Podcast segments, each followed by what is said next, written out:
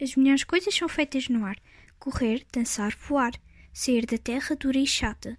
Voar é como nadar sem água. Quando voo, vejo pássaros que levam os seus ninhos consigo. Uns ainda só têm ovos, outros já têm passarinhos. Eles seguem para todo lado, para onde quer que eu queira ir, até ouvirmos bruxas que não param de rir. Elas lançam feitiços, nuvem, chuva, trovoada, mas depois riem-se tudo porque são só as plantas a beber água. Depois chegam os feiticeiros, de manto e barba grande, montados em enormes nuvens à espera que o vento os levante.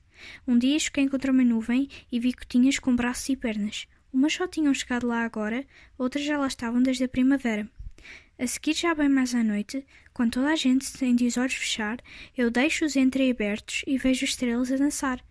Depois, quando tenho de voltar à terra, deixo com tristeza no olhar, porque no fundo toda a gente sabe que as melhores coisas são feitas no ar.